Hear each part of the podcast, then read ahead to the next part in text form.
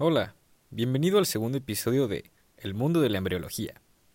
Soy Emilio Nogueda y el día de hoy vamos a platicar de un tema que yo sé que te va a gustar mucho. Hablaremos de la fertilización. Y sin más que agregar por el momento, comencemos. La fertilización es la épica historia de un simple espermatozoide enfrentándose a una increíble cantidad de obstáculos para finalmente fusionarse con el óvulo que busca fecundar. Es la historia de todos nosotros, durante las relaciones sexuales, alrededor de 300 millones de espermatozoides ingresan a la vagina. Poco después, millones de estos van a simplemente ser expulsados de la vagina o morirán en, morirán en su ambiente ácido. Sin embargo, muchos sobrevivirán, debido a los elementos de protección que se encuentran en el fluido que los rodea. A continuación, los espermatozoides deberán atravesar el cervix, la entrada hacia el útero. Usualmente el cervix se mantiene muy estrecho, pero mientras la mujer ovula, estará más amplio por unos cuantos días. Los espermatozoides tendrán que nadar a través de la mucosa del cervix, que está menos densa, para permitir un paso más sencillo. Una vez dentro del cervix, los espermatozoides continuarán su camino, nadando hacia el útero. Aunque millones morirán intentando pasar esta mucosa, algunos se quedarán un poco rezagados, quedando atorados en los pliegues del cervix. Sin embargo, a continuación reanudarán su camino como apoyo al primer grupo de espermas. Una vez dentro del útero, se darán unas contracciones musculares uterinas, las cuales van a ayudar a los espermas a continuar su viaje.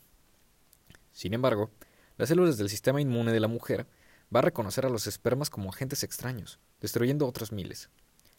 Después, la mitad de los espermatozoides se dirigirá a la trompa de falopio o tuba uterina vacía, mientras que la otra mitad de ellos nadará hacia la tuba que contenga el óvulo sin fertilizar. Ahora, solo quedan unos cuantos miles de nuestros queridos espermatozoides. Dentro de la tuba uterina, unos pequeños cilios empujarán al óvulo hacia el útero. Para continuar, los espermatozoides deberán enfrentarse a estas condiciones y nadar en contra de los cilios para alcanzar al óvulo. Algunos de ellos quedarán atrapados y lamentablemente morirán. Durante esta parte del viaje, algunas sustancias en el tracto reproductivo van a causar que la cobertura membranosa de la cabeza del espermatozoide cambie. Como resultado, los espermas se convertirán hiperactivos, nadarán más rápido y más fuerte hacia su destino. Al final, los espermatozoides se encontrarán con el óvulo, solo unas cuantas docenas de los casi 300 millones que iniciaron este duro camino. El óvulo está cubierto por una capa de células llamada la corona radiada. Los espermatozoides deben atravesar esta capa para llegar a la capa externa del óvulo como tal, llamada la zona pelúcida.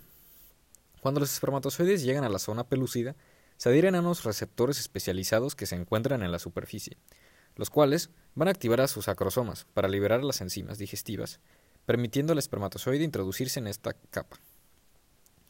Dentro de la zona pelúcida, se encuentran con un espacio estrecho y lleno de fluido, justo por fuera de la membrana celular del óvulo. El primer espermatozoide en hacer contacto fertilizará al óvulo. Después de un desafiante camino en contra de muchos obstáculos, solo uno de estos espermatozoides fertilizará al óvulo. Al cabo de unos cuantos minutos, las membranas se fusionan y el óvulo empuja al espermatozoide a su interior. Este suceso produce una serie de cambios que impiden a los demás espermatozoides de introducirse. Después, el óvulo ya fertilizado secreta una sustancia que empuja a los demás espermatozoides y crea una membrana impenetrable. Conforme la reacción se esparce, la zona pelúcida se endurece, atrapando a cualquier esperma que haya podido quedar atrapado. Mientras tanto, dentro del óvulo, el material genético masculino que se encontraba empaquetado se esparce. Una nueva membrana se forma alrededor del material genético, creando, el pronúcleo masculino. Dentro de este, el material genético se forma en 23 cromosomas. El material genético femenino activado por la difusión de los espermatozoides con el óvulo se termina de dividir, dando como resultado el pronúcleo femenino, que también contiene 23 cromosomas. Mientras el pronúcleo masculino y femenino se forman, los microtúbulos se los juntan para unirlos, completando el proceso de fertilización. Justo en este momento, un único código genético es generado, determinando instantáneamente el sexo, el color de cabello, color de ojos y cientos de otras características. Esta nueva y unificada célula es el principio de un futuro ser humano, y ahora procederá a implantarse en el útero, para continuar con su desarrollo hasta el nacimiento. Hemos llegado al final de este episodio. Si te gustó, no olvides de seguirme y compartirlo con quien tú creas que pueda interesarle este increíble proceso. Y sin nada más que agregar, te espero en el próximo capítulo de El mundo de la embriología.